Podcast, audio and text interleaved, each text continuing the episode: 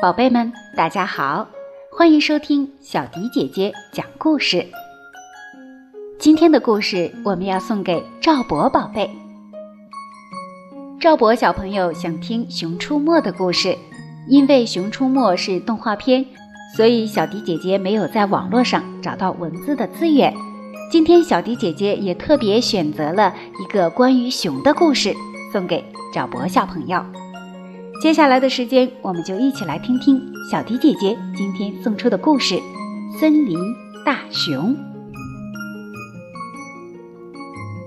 树木开始凋零，大雁纷纷结伴向南飞去。大熊觉得身上凉飕飕的，又累又困。快要下雪了，大熊一边想，一边踩着瑟瑟作响的落叶。朝他最喜爱的洞穴走去。他舒舒服服地躺下，没多久就进入了梦乡。没错，熊是需要冬眠的。洞穴外，风呼啸着穿过森林，开始下雨了。一天早上，树上积满了厚厚的白雪，冬天真的来了。但这一切，熟睡中的大熊一点儿。也不知道。忽然有一天，人类来到了森林里，他们带着图纸和工具，把周围的树全部砍掉，一棵又一棵，一棵又一棵。大卡车载着一群大汉开进这片荒野，他们借助起重机等各种机器，在森林中间建起了一座工厂。可是地面冻得比石头还硬，挖土机也没法深挖下去。春天来了，在深深洞穴里沉睡了一冬的大熊终于醒了。睡了那么久，想要起身还真不容易。大熊连打了好几个哈欠，缓缓地向洞口爬去。强烈的光线刺得他睁不开眼睛。难道我还在做梦？大熊心里纳闷儿，揉了揉眼睛。天啊，怎么回事？他终于看清了，整座森林消失了。大熊吃惊地打量着眼前的工厂，半天没有回过神来。正在这时，工厂管理员跑了过来。“喂，说你呢，快去干活！”管理员嚷道。大熊吓了一跳。“呃，对不起。”他说，“可我是一只熊啊！”一只熊！管理员吼了起来。“别逗了，你只是一个肮脏的大懒虫罢了。”管理员气呼呼地押着大熊去见人事主任。我是一只熊，大熊礼貌地说：“这个您看出来了吧？”我看到了什么是我的事。人事主任咆哮着，而且我可以告诉你，我没看到什么熊，只见到一个肮脏的、不刮胡子的大懒虫。说着，人事主任把大熊带到了副厂长那儿。副厂长已经听说了大熊的事，他简直是怒不可遏。当大熊走进办公室时，副厂长正坐在办公桌旁边和厂长通电话。我们这儿有个懒惰的工人，太不像话了。副厂长说：“他居然说自己是熊。”一只不折不扣的熊，我知道您的时间十分宝贵，厂长先生。可是这个不刮胡子的大懒虫，您必须亲自见见。厂长抽出一点时间，打量了大熊一下，他没有尖叫，也没有咆哮，只是从报纸后面抬头看了一眼，说了句：“肮脏的家伙。”他用的词是“家伙”。为的是避免重复别人说过的懒虫，带他去见董事长，董事长已经知道了，正等着见他呢。董事长是工厂里权力最大、赚钱最多的人，办公室当然也是最大的。可他却总是无事可做，无聊得很。董事长静静地听着大熊讲述自己的经历，他有大把时间，很开心有这种消遣。哦，董事长说：“这么说，原来您是一只熊啊！”天啊！大熊舒了一口气，终于有人肯听我讲话了。这个嘛，我们还得再研究研究。如果您真的是熊，那就证明给我看。”董事长说道。“证明？”大熊问。“对。”董事长答道，“因为。”真正的熊只有动物园和马戏团里才有。为了证明自己说的有道理，董事长带着大熊去了城里。那儿有一个动物园，车子开了很久，大熊坐得好难受。可是动物园的熊看见大熊从车里出来时，全都使劲摇头：“不可能！”他们说：“他才不是熊呢。”真正的熊不会坐在车里面，而应该像我们一样待在笼子里面，也可能待在熊圈里。一只年迈的黑熊说：“他曾经在熊场的熊圈里生活过好多年。”不！大熊怒吼着：“我是熊，一只真正的熊！你可真是固执啊！”董事长笑着说：“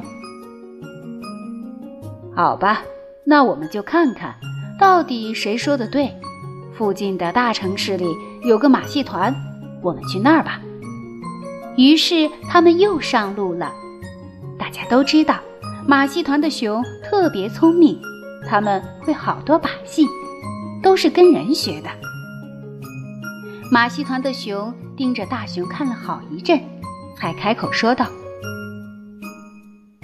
他看着像熊，但不可能是真正的熊。真正的熊不会坐在观众席上，而是应该像我们一样在台上表演。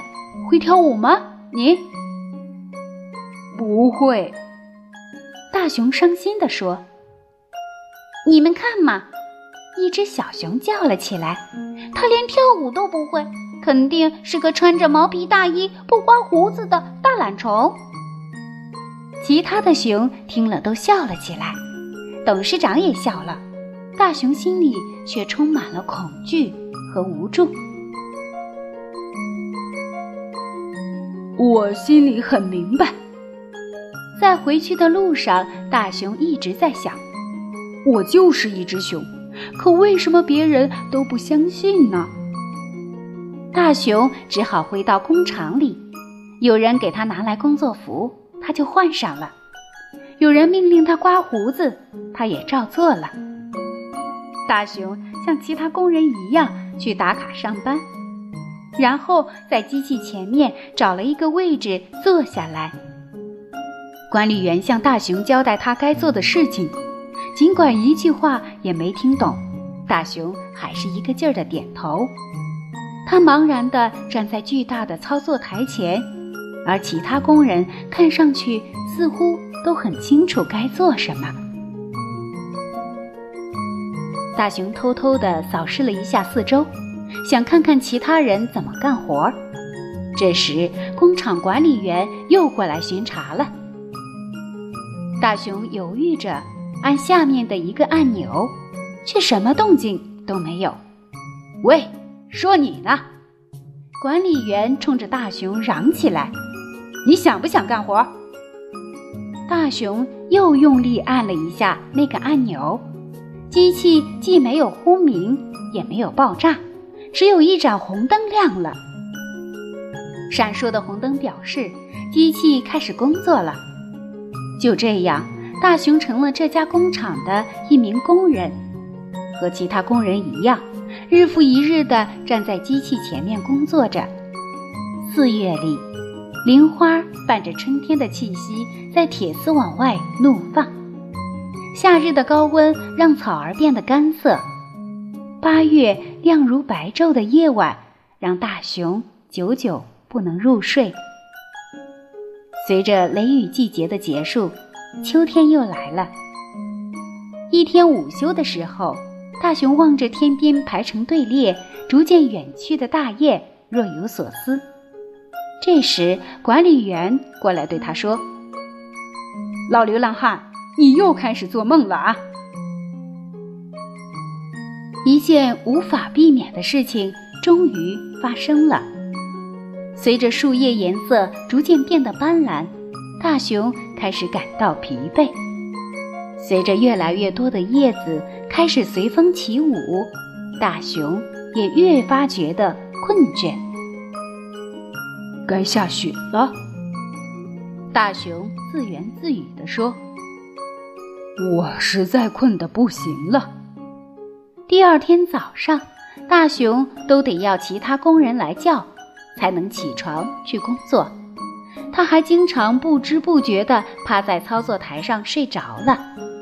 一天，管理员气冲冲地朝大熊吼道：“你把整个工作搞得乱七八糟，像你这种大懒虫，我们不需要。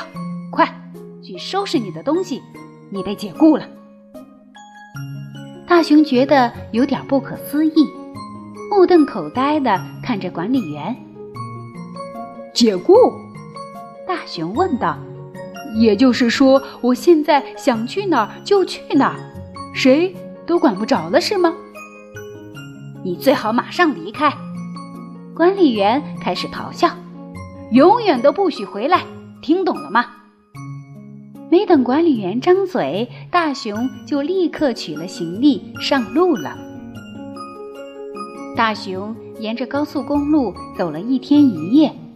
接着又是一整天，前方似乎看不到尽头，可是又没有其他路可以走。大熊数着过往的车辆，可惜他在工厂时只学会数到五。慢慢的，雪越下越大，大熊也放弃了数数游戏。冬天，雪地里又湿又冷。黄昏来临时，大熊终于看到了一家旅馆。旅馆柜台后面站着一个伙计，他本来没啥事可做，却一副忙得不可开交的样子。他让大熊在一旁等着，而不是像对其他客人那样问大熊有什么需要。我很累，大熊很有礼貌地说：“想要一个房间。”哼哼，一个房间。伙计不屑地看着大熊：“我们没有空房间给工人，更不要说是一只熊了。”您说什么？大熊不敢相信自己的耳朵。我说：“我们不租房给工人，更别说是一只熊。”我听到您说“熊”，您是说我有可能是一只熊？伙计的脸刷的变白了，他一把抓起电话，不过这个动作已经多余了。大熊转身走出了旅馆，他踏着积雪，一步步地向森林走去。大熊也不知道自己到底要做什么，他走啊走，一直来到一个洞穴前。我得好好想一想。大熊在洞口坐了下来。要不是这么累的话，我应该好好想想该做什么。大熊不住地打哈欠。他就这么坐着，望着天空发呆，听着风在树木间呼呼地吹过。不知不觉，雪花盖满了他的全身。我肯定是。忘了什么重要的事情？大熊想。不过，究竟是什么呢？赵波小朋友，这就是小迪姐姐今天送给你的森林大熊的故事，希望你能够喜欢。如果你喜欢的话，记得叫上你的小伙伴和你一起来听故事。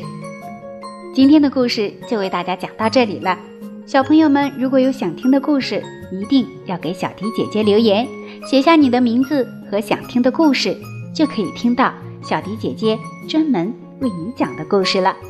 今天就到这里了，我们明天再见吧。